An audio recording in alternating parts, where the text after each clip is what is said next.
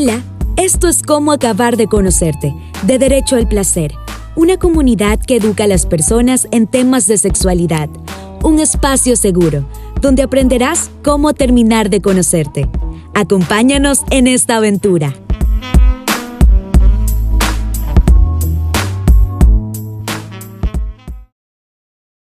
En el episodio de hoy tenemos como invitada a María Gracia León.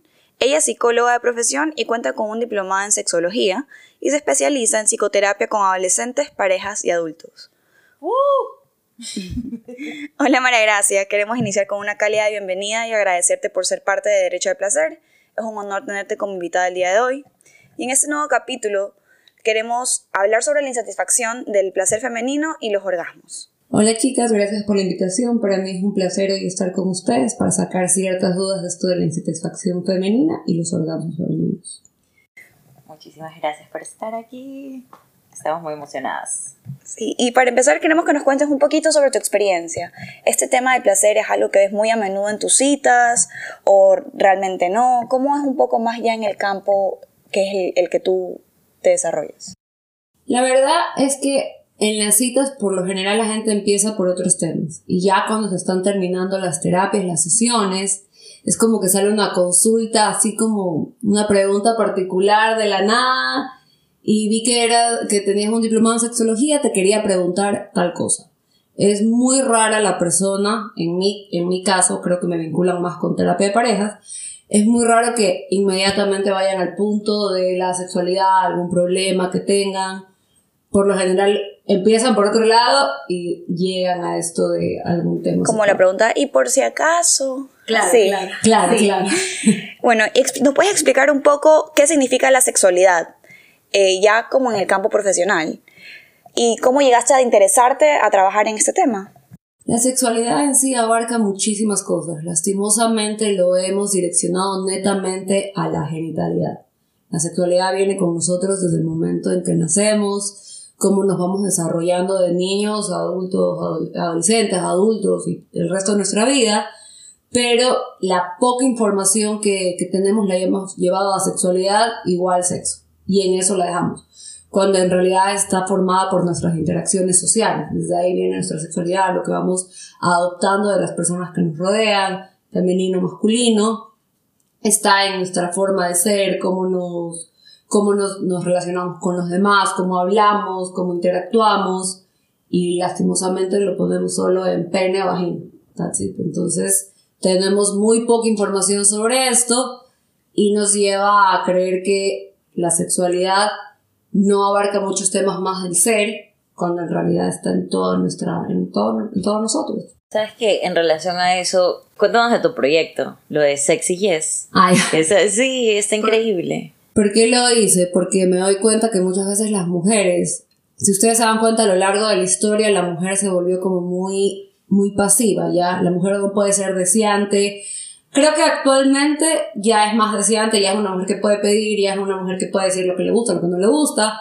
Pero anterior era como, no, la mujer no puede pedir, la mujer tiene que, que, ser como pasiva y solo el hombre puede tener deseo, la mujer no se puede masturbar, si, es ese, si eres ese tipo de mujer, inmediatamente se la, se la cataloga o se la catalogaba como es ninfómana, ¿qué le pasa? O hay hasta el día de hoy hay mujeres que te dicen, yo no tengo ningún problema con mi cuerpo, pero el rato que les preguntas, ¿alguna vez has masturbado? ¿Alguna vez te has visto la vulva en el espejo? ¿Te conoces?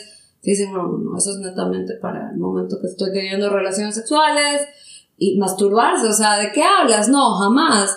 Y no se dan cuenta que esto, al momento de relacionarte en tu vida de pareja, en tu vida sexual, sí te afecta, porque ni siquiera sabes qué es lo que te gusta, no conoces tu cuerpo, este, no sabes ni siquiera lo que necesitas para brindarte placer, y es un poco como que quitarnos estas creencias, estos mitos que hay acerca de la sexualidad femenina y que la mujer se reencuentre con esa parte tan suya que genera placer y bienestar porque también es bienestar emocional, es serotonina, claro. dopamina, todas esas cosas que te alegran. ¿Y cómo, o sea, en qué momento lo, lo creaste? O sea, dijiste como que a partir de citas o como de experiencia así personal.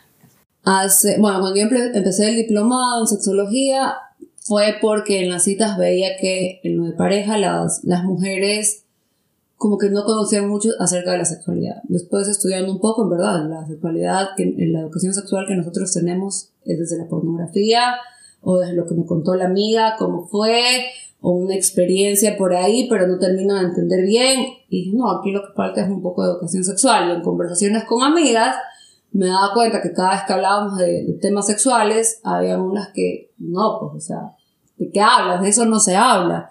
O si tú lo ves en familias, ya, aquí hay otro tema súper importante.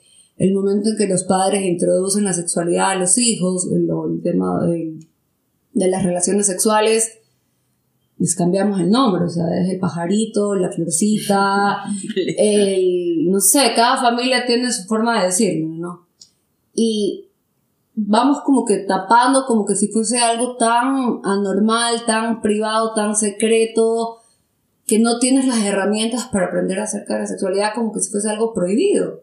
Entonces llegas a desconectarte totalmente de tu cuerpo, desconectarte completamente de lo que te gusta y cuando ya tienes a un adulto sentado en terapia en una conversación, tú ves la incomodidad que produce el tema cuando en realidad es algo súper natural y normal.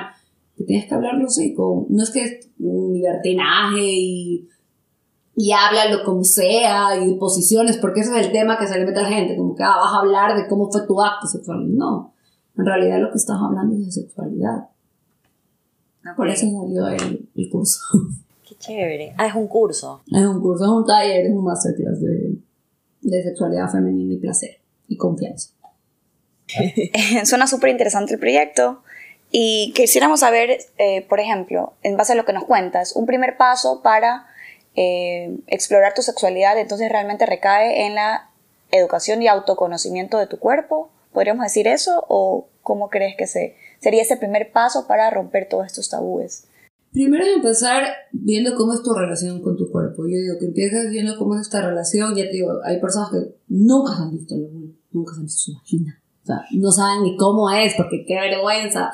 Entonces, un poco de esto que me da tanto placer, aparte que es capaz de muchísimas cosas. Nosotros somos un portal para muchísimas cosas, donde está nuestra creatividad, donde podemos procrear. O sea, ¿por qué lo tenemos tan escondido? Si le diéramos el valor que tiene, tal vez habría una conexión más grande. Ya. Y aparte, creería yo que es como un... Repíteme la pregunta. Eh, bueno, estábamos abordando el tema de los tabúes y mitos que existen alrededor de la sexualidad. Entonces queríamos saber si podríamos llegar a decir que un primer paso para romper estos esquemas eh, funciona el autoconocimiento, la autoexploración y ¿Cuál es ese primer paso que podemos dar nosotras como mujeres que muchas veces nos sentimos reprimidas sin saber realmente por qué? Ya.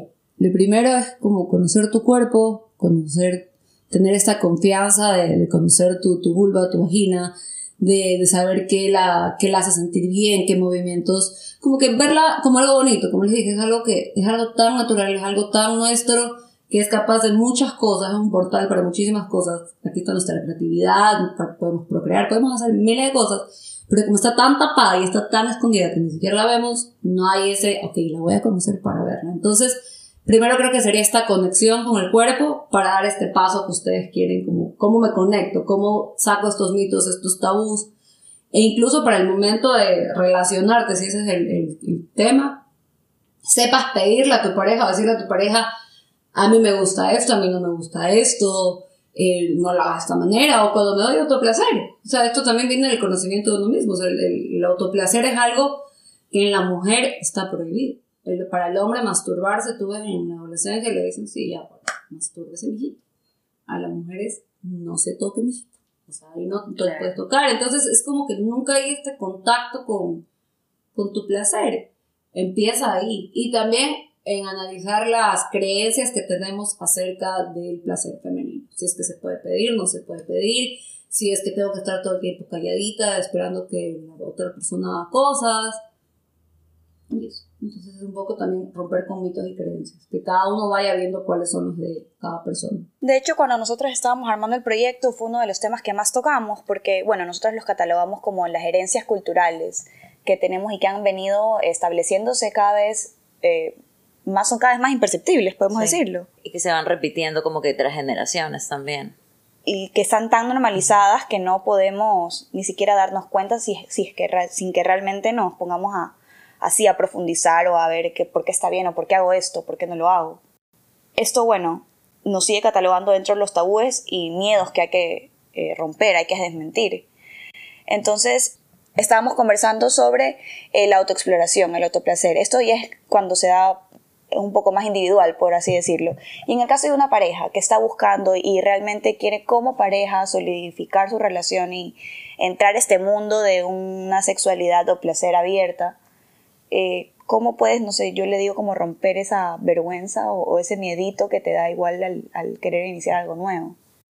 Empieza en ti. Siempre va a empezar en ti. Porque según cuánta confianza sientas tú en tu cuerpo y en tu, en tu, no sé, en tu forma de relacionarte, de sentirte con él, es lo que le vas a transmitir a tu pareja. Si ustedes se dan cuenta, eso también es el momento de, de las interacciones sociales. Según cómo te sientes tú, interactúas con los demás.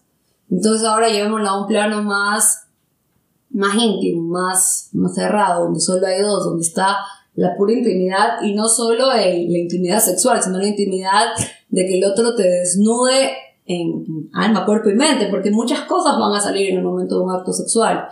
Entonces tal vez ahí involucra mucho la confianza que sientes en ti para que se lo puedas transmitir a la otra persona y también es la confianza que te da la otra persona. Porque ahí tú ves cuando empieza a fluir esa química de la que tanto hablamos, cuando no hay esa confianza en, en ti y en la persona con la que estás teniendo relaciones, es como que algo no conecta, ¿ya? Ahí viene el conversar, el, el contarse, eh, las cosas que les gustan, las cosas que no les gustan, cómo enseñarle al otro cómo acariciarte, enseñarle al otro lo, lo que te hace sentir bien, lo que te incomoda, conversar. La comunicación, ahí viene mucho esto de la comunicación. Y más que nada estos juegos de satisfacción que no necesariamente se limitan a la penetración. Sabes que justo eso te iba a preguntar porque a veces, ok, digamos que está enfocado la, eh, todo este autoconocimiento, digamos, como femenino, ¿no? Eh, como en la parte de nosotras como mujeres, pero también tiene mucho que ver con que si el hombre no está en ese nivel de, o sea, tú puedes estar autoeducándote y explorando y todo, y el- la otra persona no está en ese punto, digamos. Entonces, que, ¿cómo, ¿cómo puedes actuar en ese caso? O sea, como la parte masculina no está educándose correctamente, o no sé, eh, explorando, él también tiene una vergüenza, o tiene estos tabúes de la pornografía, y esas expectativas tal vez, entonces, no sé, es como, como raro. Ese es el problema, no sé si han visto como que el de la porno ilusión, como que esta idea que se tiene de cómo tiene que ser un acto sexual y, y puede ser que el hombre tenga sus, sus creencias o, o tenga por ahí sus mitos o sus cosas que cree que la mujer tiene, se satisface solo de una manera o al ritmo en lo que vio en la película y resulta que el momento que están en la vida real no se acerca pero ni a la mitad, ¿ya? Entonces el hombre también puede tener sus frustraciones o también su mala educación, ¿ya? Porque tal vez la mujer ya se conoce, está lista, maravillosa para contarle al hombre, pero el hombre está completamente cuadrado a que una mujer le venga a decir, tenemos que hacerlo de esta manera, o me gustaría que lo hagamos de esta. Creo que ahorita hay más apertura, creo que la generación actual tiene como un poco más de conciencia de una responsabilidad sexual al momento de un encuentro, pero si en el caso que toque un hombre que, que tú lo ves como que no, no da pie con bola, por decir en ese momento, yo sí creo que es una responsabilidad como mujer y ahí vienen los límites. O sea, nosotros estamos poniendo límites todo el tiempo, estamos enseñándole todo el tiempo a las personas de poderle decir lo que tú quieres como mujer. Sí, es súper interesante en realidad. Y hablando de eso, hoy es el día del orgasmo. Ay, feliz día del orgasmo. Sí.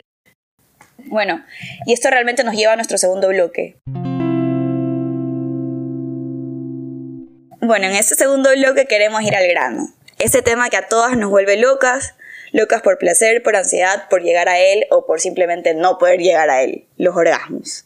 Y celebrando el Día de los Orgasmos queremos hablar de este tema contigo. Eh, bueno, de acuerdo a tu experiencia, ¿puedes explicarnos un poco cuál es este mito de los orgasmos? Si realmente existe, qué es aquello que se dice pero que no, se- no es necesariamente real. Bueno, ahí también viene un poco lo de las películas, ¿no? Que el orgasmo involucra gritos, este, aruñones, que la mujer casi que es una lluvia. Pero no, en realidad el orgasmo de cada persona es diferente. Es más, se cree que al orgasmo solo se llega por penetración, cuando en realidad está netamente en el clítoris, porque el clítoris es lo que lleva la vinculación de... Es como nuestro aparato, el hombre tiene el pene, la mujer tiene el clítoris que va hacia adentro. Entonces en esta prolongación llega el orgasmo. Y el orgasmo no necesariamente tiene que ser por contacto, puede ser por este, fantasías sexuales. O sea, puede ser mental. Puede ser mental porque es un libro. La mujer tiene más capacidad de llegar al orgasmo sin tocarse, si es que se lo permite. O sea, si es que tú te estimulas leyendo un libro de que tiene mucho como erotismo y te lo permites, te das cuenta cómo el cuerpo inmediatamente empieza a tener la misma sensación que tiene el momento de tener relaciones sexuales. Pero es algo que tienes que permitirle a tu mente como que abrirte a estas sensaciones. Eh, otro mito del, orgasmo es que los dos pueden llegar al orgasmo al mismo tiempo. Eh, real. Pueden llegar, puede pasar, pero que todo el tiempo sea así como que sincronizado, ahí vamos. No, no, no. Y que la mujer va a gritar. No, en realidad puede ser que hay, hay orgasmos que no se sienten, o sea, no es que no se sienten, que no se expresan de la misma manera. Hay personas, hay una película que muestran que estornudan, sí es real, un mínimo de porcentaje sí puedes estornudar un orgasmo en Friendly Benefits, no me acuerdo una de esas. Ah, sí. Eh, otra forma de tener orgasmos o otro mito que hay es que en el orgasmo puede haber esta lluvia, no me acuerdo el nombre, es como el squirt, ya, squirt, ya, es. No necesariamente, o sea. Es más, hay hombres que buscan como que yo lo veo en la pornografía y por qué a mi mujer o a la mujer con la que estoy no le pasa, es como, no es real, o sea, no, no, no, no es que a todas les va a pasar. Por eso se cae mucho en esto como que tú ves en las películas o en la pornografía y el momento en que te comparas o que tú comparas tu vida sexual a eso, dices, no sé sé. Y ahí empieza la comparación. ¿Qué está mal conmigo? O en las revistas te ponen como que sigue el paso 1, 2, 3 para llegar al orgasmo. Y sigue el paso 1, 2, 3 y llega. Y es como que estoy en el traje y no estoy llegando.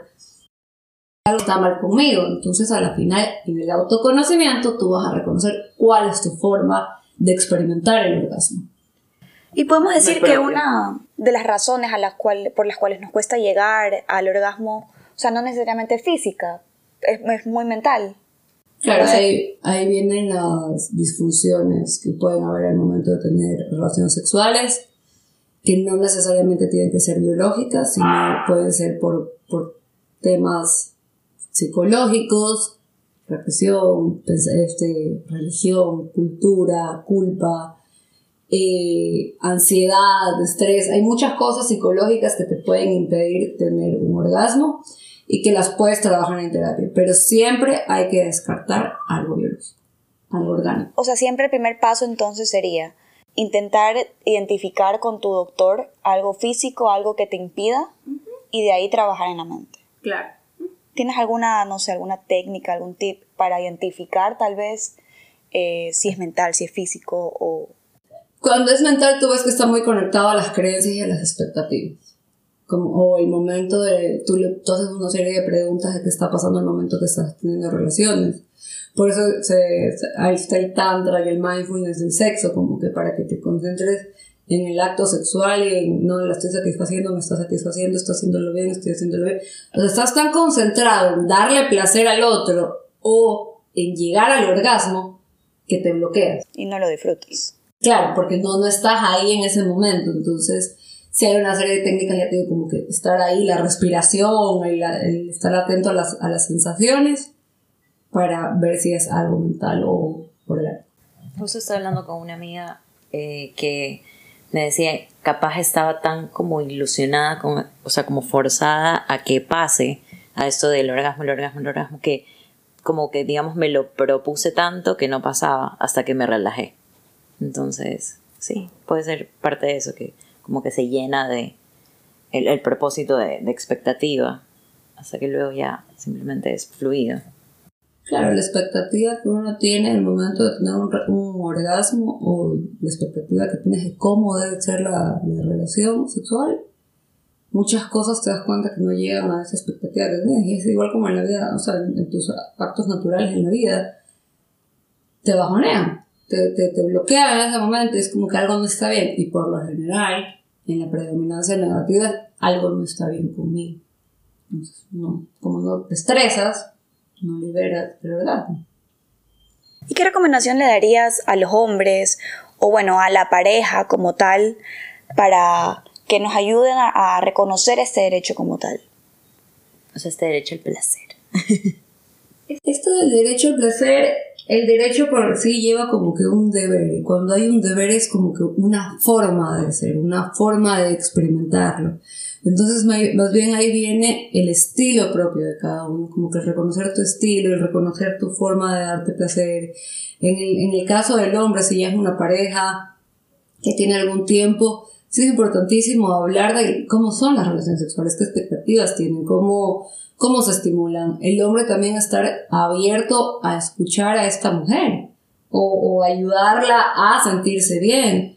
Puede ser que también la mujer esté como que predispuesta o ahí solo para complacer al hombre y se ha olvidado como que de, de darse placer a sí misma. Entonces el hombre puede ser quien le invita a esto, el que le ayude a esto, para que, para que puedan como que tener una mejor conexión sexual, por así. Y también yo creo que los hombres se deben educar igual que las mujeres. Todos nos tenemos que educar. El hablar de sexualidad con normalidad y naturalidad va a hacer que nosotros experimentemos esta área de nuestra vida con la normalidad que merece, no con este tabú y prejuicio que tenemos de que no, no, no, eso es un secreto en privado, calle, y no digas nada. Claro. Bueno, ya para ir un poco cerrando, ¿tienes alguna anécdota que crees que tal vez pueda tener un valor educativo para todos nuestra audiencia? En algún momento llegó una, una pareja a mi consultorio eh, que ya estábamos así, terminando su terapia de pareja, habíamos hablado de sexualidad, habíamos hablado de todo.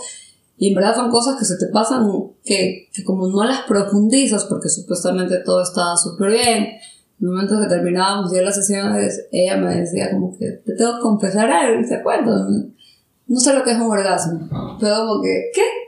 Pero si sus relaciones sexuales se supone que estaba súper bien, o sea que su vida sexual era súper bonita, sí, pero hasta el día de hoy no sé lo que es un orgasmo. Entonces como que ahí tú ves que en este caso es una pareja creo que una generación anterior que tal vez viene con más represión, con más, con más cosas culturales que es como, ¿Cómo no puedes, o sea, cómo después de tanto tiempo juntos, cómo te has permitido no vivir un orgasmo o saber cómo es? Y así un montón de cosas, porque las mujeres en el momento de hablarte de sexualidad, en un momento también le dije a una chica, le recomendaba como juega con tus fantasías, reconócelas, estimúlate con fantasías. Fantasías, estás loca, nada que ver. No me hables, no me digas eso, ¿qué? ¿Qué? ¿Qué? Así como... Y se siente como una ofensa, o sea, bueno, las personas lo sienten como una ofensa y como si les estuvieras diciendo no sé, tócate en público, pero no es así. Solo te, no sé, las incentivas a conocer su cuerpo. Creo que depende full de la persona. Yo siempre me he considerado como súper abierta, ¿sabes? Como para hablarlo. Yo creo que en la mujer tiene que ver mucho con su satisfacción como mujer. Ya, o sea, qué tan segura se siente, qué tan bien se siente. Y no estoy hablando eh, solo en el tema con el cuerpo, no, sino en muchos aspectos de su vida eso la abre más. Cuando hay mucha inseguridad, cuando hay mucho como que cosas que no van bien, que ella siente que no va bien en ella, es como que más represión, menos contacto con este placer. Entonces, según cómo te sientas o cómo tan educado o cómo has hablado de sexualidad cerca tuyo, vas a tener esta apertura a, conocerte, a, a, a, darte autoplacer, que también es lo más, lo más sano y lo más bonito. Claro. ¿Y tú crees que le, como que la edad influye en esto? O sea, yo siempre he pensado que como que tiene mucho que ver con tu personalidad, pero no sé si la edad influye porque las otras generaciones también recalcan lo que a ellos le inculcaron y muchas veces es esto de mantener el pudor y no sé qué.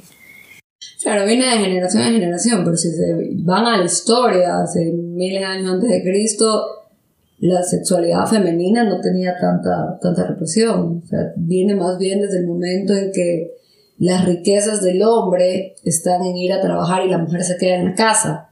Y para, para como que estar seguro de su, de que sea una mujer fiel, tiene que estar en la casa y la mujer empieza como que a reprimirse, a quedarse, a no tener muchas cosas, a dedicarse a reproducirse y ahí va perdiendo y todo a nivel de, la, de, las, de las generaciones, tú ves cómo esto se ha ido repitiendo, lo del calzón de castidad, la pijama que antes ¿Calzón de utilizaba-? Claro, antes se utilizaba un, un calzón para que no pierdas la virginidad, la virginidad como un sello en la mujer de pura y, y- y maravillosa, porque si perdías la virginidad antes del matrimonio eras una mujer que había hecho cosas malas y que ya a la hoguera. Entonces Claro. tiene que ver mucho de generación en generación. Creo que esta generación está más abierta, pero aquí también viene la, la educación y la responsabilidad sexual. Ahora hay otra cosa, también muchas veces no se habla de sexualidad porque crees que al hablar de sexualidad se va a vivir un libertinaje, ya, y puchica, se van a alocar y quién sabe qué irán a hacer. Cuando en realidad si tienes el conocimiento necesario, las cosas pueden estar en una balanza y no vas a recurrir a aprender en la pornografía, por ejemplo. Claro. Algo que nosotros estábamos reflexionando, analizando todo el proyecto, es que realmente este desconocimiento se da por desconocimiento que han tenido, por ejemplo, nuestros padres, que son temas que nunca se trataron en casa, que nunca se trataron en la escuela. Por ende, te llevas a, a recurrir a estos lugares que, en los que no necesariamente hay fuente, una, una, fuente de información confiable. Entonces, yo sé que hoy en día estamos cada vez más abiertos a temas, a tocar eh, un poco un- temas más sensibles, de hablarlo, hay un poco más de apertura, pero hay- sigue habiendo mucha información falsa dentro de. Entonces, no sé si tú nos puedes recomendar eh, algún, me invento, algún TikToker certificado que hable así súper real la situación, pero con igual fuentes médicas, fuentes educativas, o tal vez un libro que te haya ayudado a tener un poco más de norte en cuanto a estos temas. Eso que tú decías de los papás viene mucho que la sexualidad se vinculó mucho con la genitalidad. Entonces, al niño enseguida se le indican cómo se reproducen los hijos. Viene- Claro. Viene con la cigüeña. Y a medida que va creciendo se va no viene con la cigüeña, porque empieza a sentir cosas en el cuerpo que la cigüeña no está dentro, pues algo está pasando conmigo. Pero creo que fuentes de educación, Internet tiene muchas fuentes de educación que siempre hay que ver que sean valederas, o sea, que sean reales, porque también ahí viene lo que yo les decía, hay páginas que te dicen, ¿quieres llegar al orgasmo? 1, 2, 3, 4, pero resulta que ese 1, 2, 3, 4 a mí no me sirve.